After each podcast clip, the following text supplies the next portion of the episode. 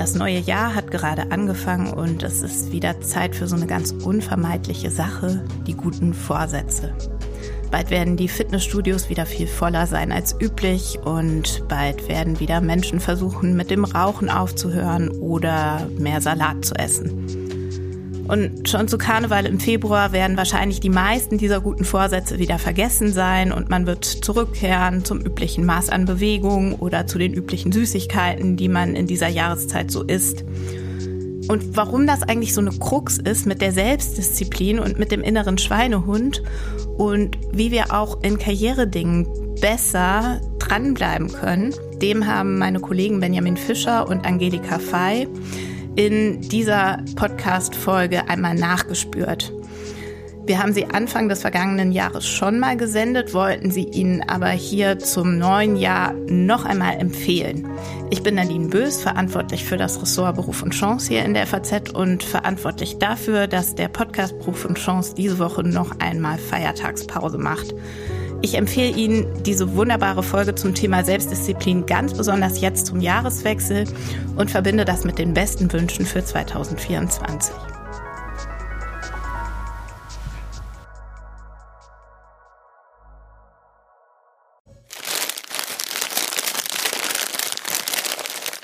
Wenn du hier so eine Tüte Chips siehst, isst du die dann? Also wenn du die jetzt auf dem Tisch liegen hast und einfach aufmachst, dann ist sie in einer halben Stunde weg. Garantiert. Auch wenn du dir vorgenommen hast, sie nicht zu essen? Vielleicht sogar gerade deshalb, weil sie jetzt einfach da ist, ja. Unser Thema heute im FAZ-Podcast Beruf und Chance, Selbstdisziplin.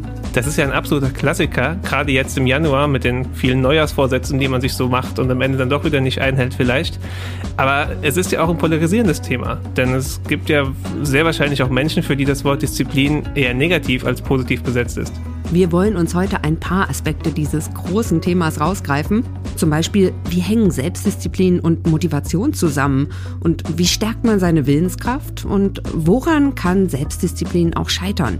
Und dafür haben wir mit einem der bekanntesten Sozialpsychologen weltweit gesprochen, mit Roy Baumeister. Er forscht seit vielen Jahren zur Willenskraft. Außerdem mit Hans-Werner Rückert, ein Psychologe, der in Berlin arbeitet und unter anderem Studenten berät, wenn die ein Problem mit ihren Hausarbeiten haben und da nicht zu Potte kommen. Er hat außerdem ein sehr interessantes Buch über das Aufschieben geschrieben. Und weil das Thema Disziplin ja gerade im Sport sehr, sehr wichtig und irgendwie immer ein Thema ist, haben wir auch mit einem ehemaligen Bundesliga-Nationaltorwart gesprochen, und zwar mit René Adler. Und da war ja noch was. Stimmt, hatten wir fast vergessen. Ja, wir müssen auch sagen, dass wir jetzt jede Woche montags diesen Podcast machen. Genau, also immer montags gibt es ab jetzt eine neue Folge hier vom Beruf und Chance-Team bei der FAZ. Und immer geht es um die Frage, wie arbeite ich eigentlich glücklicher? Diese Woche mit Angelika Fey, Podcast-Redakteurin bei der FAZ. Und Benjamin Fischer, FAZ-Wirtschaftsredakteur. Wir freuen uns sehr, dass Sie auch dabei sind und uns zuhören. Ja, jetzt aber bitte schnell zurück zu den Chips. Was ist jetzt der innere Kampf zwischen dir und der Chipstüte? Naja, das Problem ist, um ganz ehrlich zu sein, ich liebe Chips, wirklich, ich liebe absolut Chips. Aber wir wissen beide, Chips sind jetzt nicht unbedingt so allzu gesund und man sollte auch nicht so viele essen. Deswegen sage ich mir immer, ich kaufe sie erst gar nicht, dann esse ich sie auch gar nicht. Ja, also wenn ich jetzt äh, nach Hause gehe und noch einkaufen gehe, weiß ich, wenn ich da drin bin, könnte so die Versuchung kommen, gerade wenn der Tag jetzt besonders anstrengend war oder besonders lang war. Aber meistens schaffe ich es dann doch zu sagen, gut, ich gehe daran vorbei, und lass es aber bleiben. Einfach, weil ich halt einfach sage, ich will sie nicht essen, weil ich genau weiß, wenn ich sie kaufe, dann sind sie weg. Also da höre ich raus, du hast schon den Anspruch an dich, diszipliniert zu sein. Ja, schon. Das klappt jetzt mal mehr und mal weniger gut, aber das Mindset ist schon drin, ja. Also da regt sich direkt ein Widerspruch bei mir und ich würde mich eher so als einen sehr hedonistischen Menschen beschreiben, der im Sommer auch gerne jeden Tag Eis isst und wo die Wohnung auch mal ein bisschen unordentlicher mhm. sein kann. Und wenn ich kann, dann schlafe ich auch so viel wie geht. Spannend, ja, weil tatsächlich der Psychotherapeut, mit dem wir gesprochen haben, Hans-Werner Rückert, der kann mit dem Begriff Disziplin auch erstaunlich wenig anfangen. Also, also vielleicht auch mit der Tugenddisziplin, weil die wurde früher ja immer sehr hochgehalten und auch wirklich vor sich hergetragen. Die Ansprüche damals waren ja hart wie Kruppstahl, flink wie die Windhunde und zäh wie Leder. Dass wir das heute vielleicht in Frage stellen und eher von Motivation als von Selbstdisziplin reden, finde ich auch im Wirtschaftsleben eigentlich erfreulich. Das ist ja tatsächlich auch deshalb relativ spannend, weil der war auch sehr lange Berater an der FU Berlin und hat die Studienberatung geleitet sogar. Und da kommen ja oft Studis hin, die dieses klassische Problem haben, die Aufschieberitis. Und da könnte man ja eigentlich meinen, dass Disziplin da das Erste ist, was man so jemandem rät, wenn man einfach mit seiner Hausarbeit mal wieder nicht vorankommt. Ja, es kommt vielleicht darauf an, was man unter diesem Begriff versteht. Ne? Es ist ganz interessant, dass in der Psychologie es auch die These gibt, das muss auch ich, obwohl ich den Begriff Disziplin selber auch nicht so mag, anerkennen, dass ähm, neben Intelligenz Willenskraft einer der wesentlichen Faktoren dafür ist, ob jemand im Leben erfolgreich ist oder nicht. Und ist ja irgendwo auch logisch, weil Willenskraft das ist, was einfach dafür sorgt, dass man dranbleibt, auch wenn es mal unangenehm wird. Und ich habe mir deshalb mal angeschaut, was sagt denn die Wissenschaft, in dem Fall die Psychologie, zum Thema Willenskraft. Und da kommt man an einer Person nicht vorbei, das ist Roy Baumeister. Der forscht seit 25 Jahren zum dem Thema und er hat dann vor zehn Jahren auch noch einen Bestseller geschrieben, Die Macht der Disziplin. Und er ist Amerikaner, inzwischen aber Professor für Sozialpsychologie in Australien und er spricht sogar ziemlich gut Deutsch. In dem Deutschunterricht, wir haben nicht gelernt zu übersetzen, es, wir sollten nur auf Deutsch denken und Ja, also Deutschland ist ja, finde ich, schon so ein Disziplintest an sich. Bekannt geworden ist er mit seiner These zur Selbsterschöpfung. Auf Englisch heißt es dann Ego Depletion, also Depletion heißt Erschöpfung. Und Baumeister sagt jetzt, Willenskraft ist eine begrenzte Ressource. Ähm, sie verbraucht sich, wenn man sie nutzt. Und dann muss sie auch erst wieder aufgefüllt werden. Self-control operates like a muscle, uh, which means partly that it gets tired. After you exert self-control,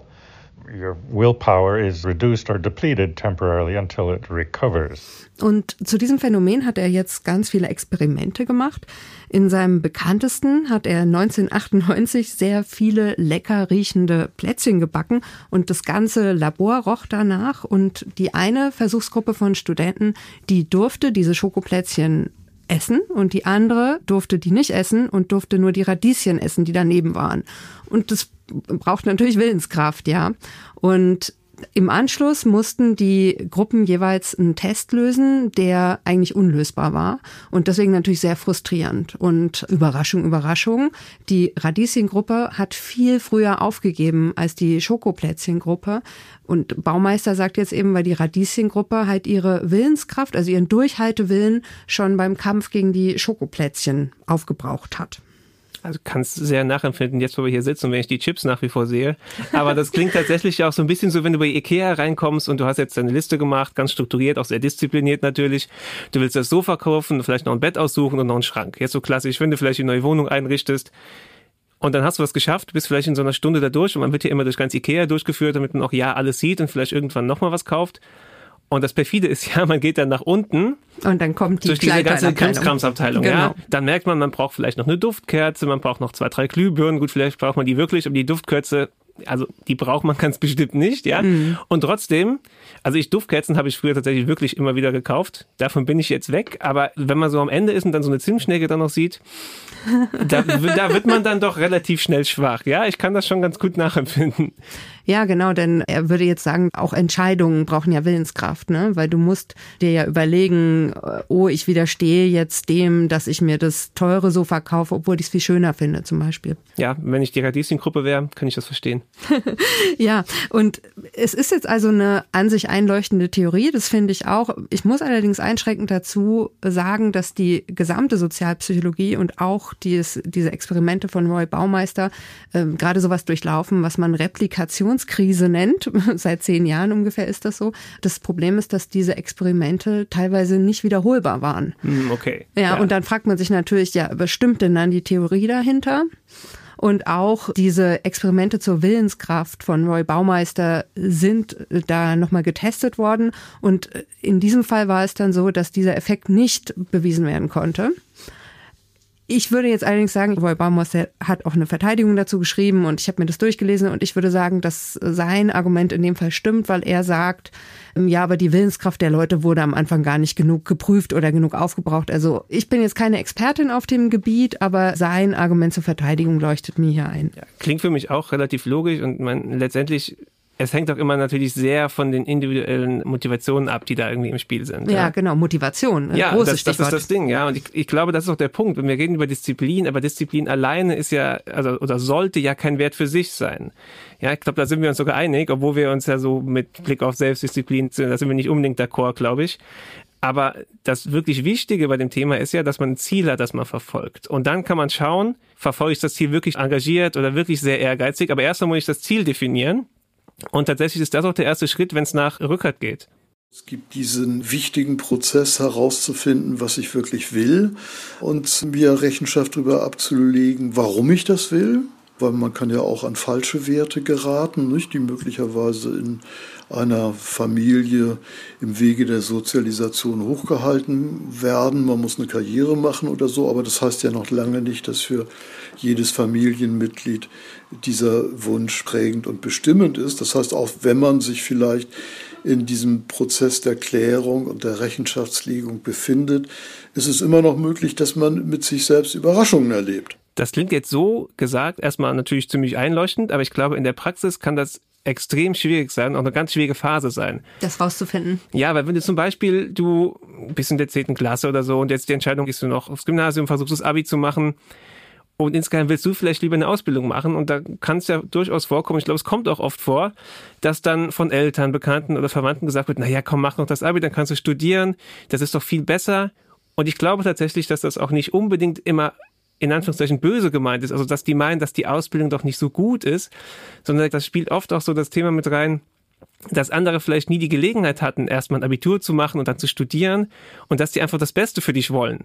Aber vielleicht hast du diese ganzen Möglichkeiten gesehen und denkst, naja, aber eigentlich so eine Ausbildung, ich habe da einen im Blick, die fände ich richtig gut, die will ich gerne machen. Und dann hast du für dich vielleicht die Entscheidung getroffen, aber dann musst du diese Entscheidung vor anderen Leuten rechtfertigen. Und, und musst du dir auch erstmal selber nochmal eingestehen, ne? Du weißt es vielleicht innerlich schon. Mhm. Absolut. Und du kriegst ja von außen gespiegelt, jetzt mal übertrieben gesagt, dass du eine Chance da einfach liegen lässt, wenn du das Abitur nicht machst und dann nicht noch studierst weil das ja einfach so wichtig ist. Und klar, ich meine, aktuell äh, in der ganzen öffentlichen Debatte ist es ja schon so, die Studienzahlen steigen, Ausbildungsplätze sind unbesetzt.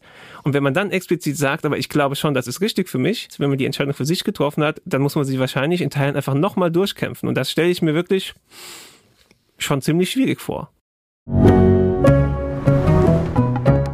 Wenn wir jetzt mal den Idealfall nehmen und man hat seinen Weg gefunden und man hat auch definiert, wie man dahin will, dann kann man für sich sagen, okay, das sind die Schritte, die gehe ich und wenn es gut läuft und sich das gut anfühlt und man wirklich dann so in so eine Situation kommt, wo man wirklich merkt und sagt, ja, dieses klassische, ich bin angekommen.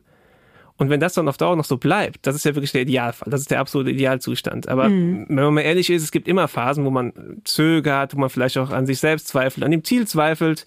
Und ich glaube, das sollte halt noch nicht unbedingt wundern, weil so ein gerader Weg, der gerade Weg funktioniert ja fast nie. Ne? Und so kleine mhm. Abweichungen mhm. gibt's immer. Und auch Rückert meint, das kommt vor und vielleicht sagt einem das sogar was. Natürlich hat Motivation auch viel zu tun mit Identifikationsprozessen, mit Ablösung von familiären Strukturen, mit Veränderung. Und dieses Veränderungsmotiv ist nicht planbar und ist nicht kalkulierbar. Es zeigt sich meistens daran, dass dann irgendetwas nicht so läuft, wie wir es uns vorgestellt haben. Und das ist immer ein guter Anlass, darüber nachzudenken, was, was ist denn eigentlich mit meinen Zielen? Stehe ich noch so wie am Anfang äh, geplant dahinter? Bin ich bereit, mich so zu schinden oder zu quälen? Oder sind neue Faktoren aufgetaucht, die ich vielleicht bewusst gar nicht so auf dem Schirm gehabt habe?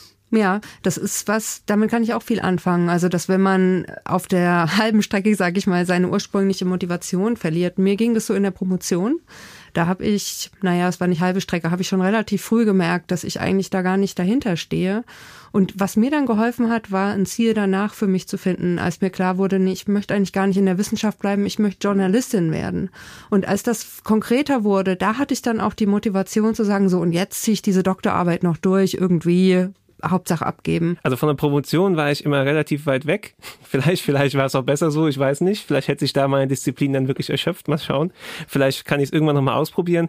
Aber auch gerade so im, im, Verlauf vom Studium hat mich immer, also ich habe immer viel Sport gemacht und ich mhm. hatte immer so dieser, dieser Ethos vom Profisportler schon gereizt. Und es gab auch Phasen, wo ich dann wirklich, also ich war sehr weit weg davon, Profisportler zu werden, aber wo ich schon jeden Abend ins Training gegangen bin, so die dreimal die jeden Woche. Jeden Abend? Naja, jeden Abend dreimal die Woche. Okay. Also jetzt aber nicht jeden Abend, ja. das wäre schon ein bisschen viel. Dreimal die Woche ist jetzt schon nicht schlecht, ja, wenn mhm. im Studium, da geht das ganz gut. Ja, jetzt wird das schwieriger, wenn man wirklich mal voll arbeitet, aber das ist ein anderes Thema. Da bin ich wirklich hingegangen, ich habe mir zu Hause so eine Liste gemacht was ich wie mache, wie gut ich es gemacht habe, habe ihm dann selbst so Noten gegeben und war wirklich so voll in diesem Modus drin, dass ich so ganz intensiv geschaut habe, jedes Detail zu arbeiten. Ne?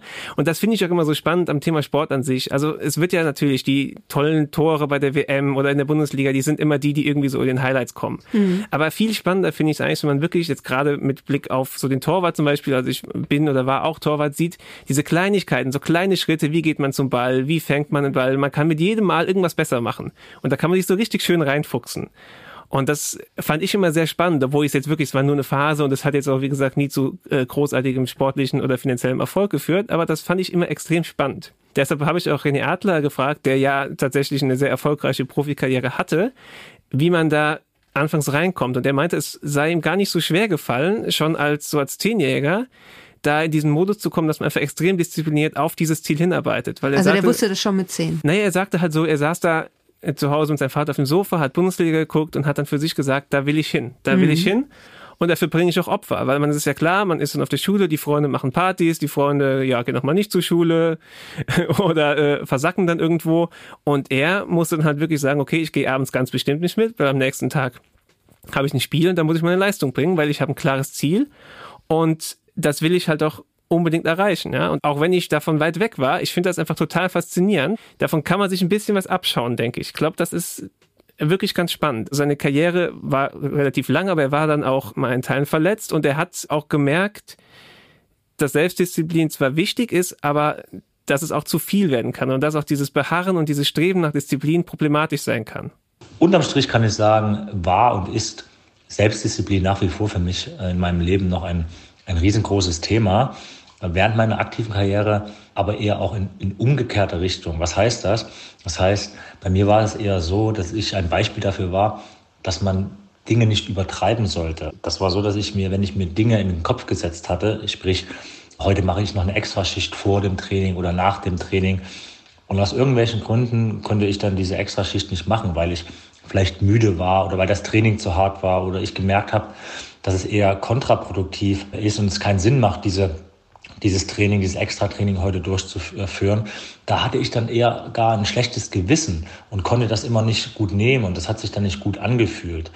Und das ist, glaube ich, ganz, ganz wichtig und das ist dieser, dieser Punkt, diese richtige Balance zu haben, das geht auch immer mit Erfahrung einher, auf sich zu hören und dann auch mal zu sagen, okay, ich wollte heute diese Extraschicht machen, ich hatte es mir gar nicht ganz fest vorgenommen und, oder sie steht vielleicht sogar im Trainingsplan äh, und dann abzuwägen, ist es, weil ich einfach keinen Bock habe? Oder macht es jetzt wirklich keinen Sinn äh, und ist eher kontraproduktiv? Und das dann auch einfach zu lassen. Und ich kann heute mit ein bisschen mehr äh, Weitblick und Rückblick sagen, dass ich einfach in meiner Karriere zu oft über diese Grenzen gegangen bin, es zu oft ignoriert habe und deswegen auch leider Gottes zu oft verletzt war. Also bei mir ist das äh, dann, dann, ich nenne es mal eine schlechte Selbstdisziplin oder eine dumme Selbstdisziplin manchmal gewesen, dass man sich Dinge in den Kopf setzt und die auf Teufel komm raus dann einfach durchzieht und durchprügelt, auch wenn es gar keinen Sinn hat oder vielleicht sogar kontraproduktiv ist, weil dann mündet es oftmals im Negativen und das war bei mir leider Gottes zu oft in Form von Verletzung dumme Selbstdisziplin, damit kann ich was anfangen. Sehr selbstreflektierend, ne? Ja, auf ja. jeden Fall, ja. Also, dass man die Balance hält, ne? Darum geht's. Genau, darum geht's. Und wahrscheinlich muss man das doch wirklich erstmal erkennen. Und Psychotherapeut Rückert hat's ja gesagt, in der Arbeitswelt ist Disziplin vieler Hinsicht auch noch wichtig, aber diese, diese eiserne Disziplin, die früher dann oft vorgelegt wurde, die ist jetzt vielleicht ein bisschen, ja, man kann sagen, sie ist aus der Zeit gefallen, vielleicht in vielen Bereichen. Aber im Sport ist sie ja tatsächlich noch da. Also mm, Sport ist wahrscheinlich natürlich auch klar im Militär, da ist das schon noch was, wo Disziplin als Wert einfach sehr, sehr wichtig ist. Und das mein René Adler auch. Also er hat auch gesagt, äh, tatsächlich Cristiano Ronaldo, der ja, ja für viele Dinge bekannt ist, aber auch dafür, dass er extrem diszipliniert ist, der hat gesagt, seines Erachtens würden die heutigen Profis, die Jungen, die hochkommen, nicht mehr so fokussiert und so diszipliniert arbeiten wie er damals. Und das ist auch eine ganz interessante Erkenntnis, finde ich, ne? weil vielleicht zieht diese, dieser Wandel in der Arbeitswelt dann doch auch so ein bisschen in den Sport mit rein, wo das eigentlich ja nach wie vor der Wert schlechthin ist, um was zu erreichen. Und ich, ich glaube, es ist auch so. Ich glaube, es kann schon sein, dass das problematisch ist, wenn man da ein bisschen zu locker rangeht, weil für einen Hochleistungssportler ist Disziplin und diese eiserne Wille wahrscheinlich einfach das A und O. Nix mit Work-Life-Balance. ja, die definiert man ja für sich. Ne? Da ja. Vielleicht trainiert man viel und schläft dann auch viel. Ja? Aber mhm. man muss schon diese, diesen Wert Disziplin da, glaube ich, ein bisschen anders hochhalten, als wir es jetzt hier tun. Ja, und, mit Sicherheit. Ja, und René Adler, der ist ja jetzt schon ein bisschen raus. Also die Karriere ist natürlich äh, vorbei, aber er glaubt auch, dass an dieser Aussage von Ronaldo da schon was dran ist. Ja, es hat hundertprozentig damit auch was zu tun, dass man heutzutage natürlich durch Social Media und die ganzen sozialen Netzwerken so viel Ablenkung hat, dass es da so viele Nebenkriegsschauplätze gibt, auf die man sich konzentrieren kann, auf die man sich aber auch verlieren kann. Und das lenkt alles ab. Und da brauchst du umso mehr heutzutage eine Selbstdisziplin. Und deswegen imponieren mir heutzutage auch Spieler wie zum Beispiel Erling Haaland, der so unglaublich straight in, in seinem Mindset ist, unglaublich motiviert, fokussiert und genau weiß, was er will und auch bereit ist, und das ist ein ganz, ganz wichtiger Punkt, mit hundertprozentiger Disziplin diese Verzichte, die ich gerade angesprochen habe, zu bringen. Denn in keinem Business dieser Welt, vor allem nicht in Sport, wo du so unglaublich viel investieren musst, auf so unglaublich viel verzichten musst, um nach oben zu kommen, kannst du der Beste werden oder kannst du nach oben kommen, wenn du so ein Mindset hast, ja, heute habe ich mal Bock, da mache ich halt ein bisschen mehr und heute, heute geht es auch mal mit ein bisschen weniger. Das wird nicht funktionieren, vor allem nicht im Sport und nirgendwo. Also ich glaube, zumindest das können wir uns auch rausnehmen, obwohl wir wahrscheinlich nie im Sport ganz nach oben kommen müssen. Dass Aber man dieses, sich fokussiert. Ja, das Fokussieren und dieses, man kann sich ja schon bei vielen Leuten was abschauen, ne? Ja, sich das mal ist, das Beste rausholen. ist schon spannend. Mhm. Also klar, sich jetzt als Vorbild den Profisportler zu nehmen und sich so zu ernähren, das ist bestimmt gesund und dann ist man auch sehr fit. Aber das bringt einem vielleicht jetzt in welchem Job man auch immer macht, so für den klassischen Bürotäter, jetzt nicht so viel. Und vielleicht ist das dann auch dann einfach ein bisschen zu viel Quellerei dafür, dass man sich halt einfach nur gut fühlt, aber dass äh, man vielleicht viele andere Dinge vernachlässigt. Ja, nach Tipps habe ich natürlich den Roy Baumeister auch gefragt. Er ist ja selber ein super erfolgreicher Forscher, also hat er für sich, denke ich, auch eine gute Balance beim Thema Willenskraft und Disziplin gefunden. Und er hatte mir gesagt, dass ein, ein großer Fehler, den man machen kann, ist Perfektionismus. Und zwar, dass man sich unrealistische Ziele setzt. Und für ihn ist ein Erfolgsfaktor eben, dass man sich realistische Ziele setzt. In my own work, for example, I try to do everything ahead of time because you know working at the deadline is much less satisfying. But to do that, I have to be careful about what I promise and what commitments I make, so that I don't promise too much and then you end up trying to do everything at the last minute.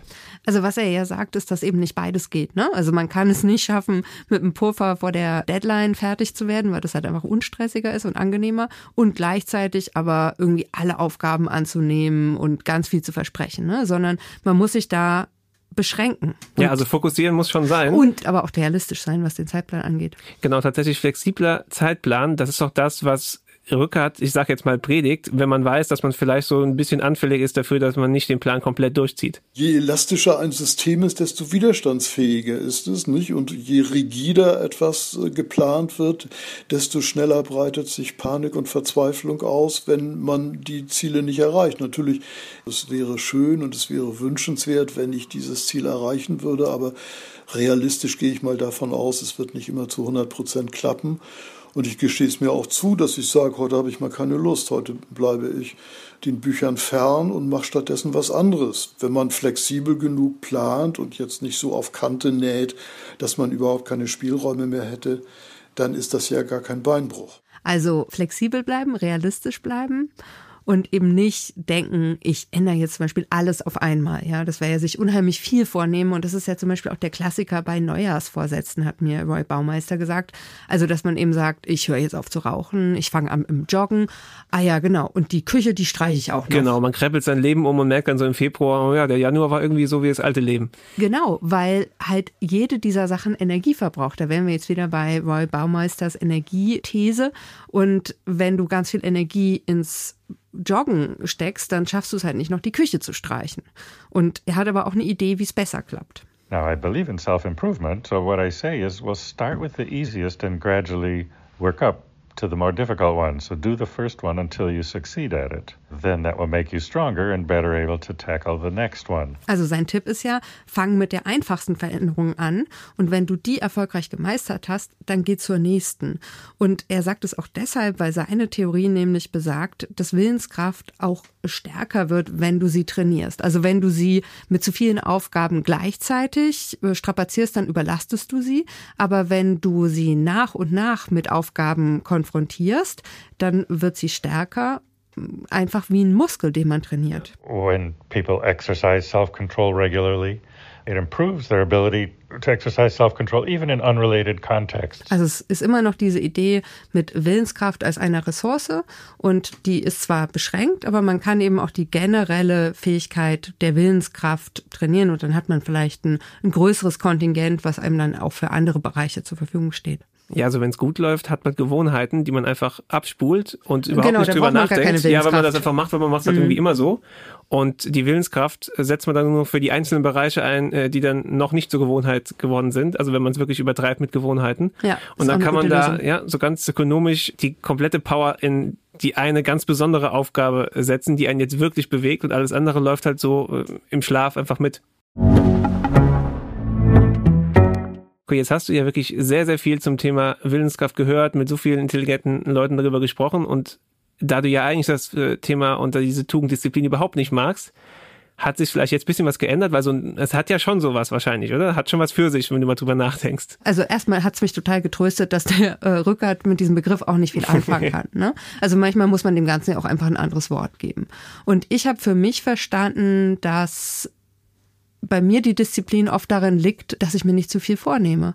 Denn wenn ich meine Aufgabe nicht mache, die ich mir vorgenommen habe und mich dann frage, warum machst du das denn nicht, dann ist die Antwort eigentlich immer, weil ich mir zu viel vorgenommen habe und mich einfach überfordere. Also das heißt, bei mir beginnt die Disziplin darin, dass ich mir nur eine bestimmte und realistische Anzahl an Aufgaben aussuche. Und wenn ich Disziplin so definiere, dann kann ich wieder was damit anfangen. Rückert hat ja auch ein Buch geschrieben, tatsächlich, Schluss mit dem ewigen Aufschieben, wie sie umsetzen, was sie sich vornehmen. Mhm. Und das klingt ja schon so, als hätten wir jetzt einfach dieses Buch vorlesen können im Podcast. Wahrscheinlich wäre da so viel drin gesteckt. Aber er hat so drei wesentliche Lösungen dafür so definiert. Die erste wäre äh, einfach umsetzen, was man sich vorgenommen hat. Also wirklich diszipliniert werden, ja, so einfach wie das eben sein kann. Die zweite wäre dann, es einfach zu lassen. Also, dass man das ja, vom, man merkt, Haben man, abgeht. Genau, man merkt, man schafft es nicht und hört dann auf, sich zu tyrannisieren und zu quälen und sagt, okay, das kriege ich nicht hin, weiter geht's, es kommen neue Ziele. Oder, dass man eben akzeptiert, dass man halt so ein gewisses Fable dafür hat, manche Dinge aufzuschieben und es vielleicht auch ganz gut findet, so ein bisschen im Chaos zu leben und diesen Kick mag, wenn man jetzt wieder merkt, oh, morgen ist Abgabe oder morgen muss ich eine Präsentation halten, ich habe ja noch gar nichts gemacht dann mache ich die jetzt mal schön äh, die nächsten zwei Stunden, dann ist zwar wahrscheinlich ein Uhr, aber dann ist sie fertig und dann wird sie vielleicht auch ganz gut, einfach weil man nur so funktioniert und wirklich diesen absoluten Kick braucht. Ja? Also ich wüsste jetzt nicht, welchen von den dreien ich mir am ehesten zu Herzen nehmen würde.